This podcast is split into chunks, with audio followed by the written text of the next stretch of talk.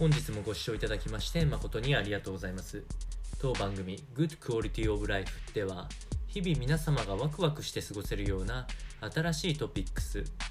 やヘルス関係の論文等を参考にしながら情報提供を行いますのでぜひお聞きください。それでは本日のテーマですけれども、えー、男性の中にこんな方がいたら要注意ということで痩せすぎ男性は注意長期欠勤の危険性が標準の1人1.5倍高いというようなお話についてお伝えをしたいと思います、えー、こちらのお話は国立国際医療研究センターの研究チームがまとめた報告書、えー、こちらを参考にしながら情報提供いたします、えー、大きなこの話のテーマとしましては、えー、実は男性の痩せすぎっていうこと自体があまりリスクとして捉えられる機会が少なかったんですけれども実はあ、まあ、病気等で、えー、長期欠勤になりうるというところがあるので、まあ、十分注意が必要だよというようなお話になっております。まあ、目安としてはあ身長と体重から導き出される BMI 値ですね。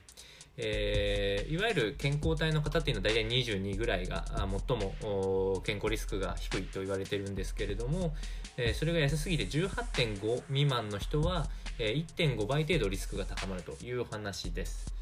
こちらの内容は2011年の健康診断を用いて20歳から59歳まで人数にして8万人弱の5年間の産業医への報告こちらを参考に出たデータとなっております。まあ、ですので、え、当然ながらあ痩せすぎだけではなく当然太りすぎや精神疾患を抱えている方こちらの方も、え、同様に長期菌のリスクがあるというふうに言われておりますので、まあ、基本的にやっぱり病気になりづらい、えー、体っていうのは痩せすぎでもなく太りすぎでもない、えー、BMI 値が大体22程度の方っていうのが一番、まあ、リスクが低いっていうのはこの中でも表現されております。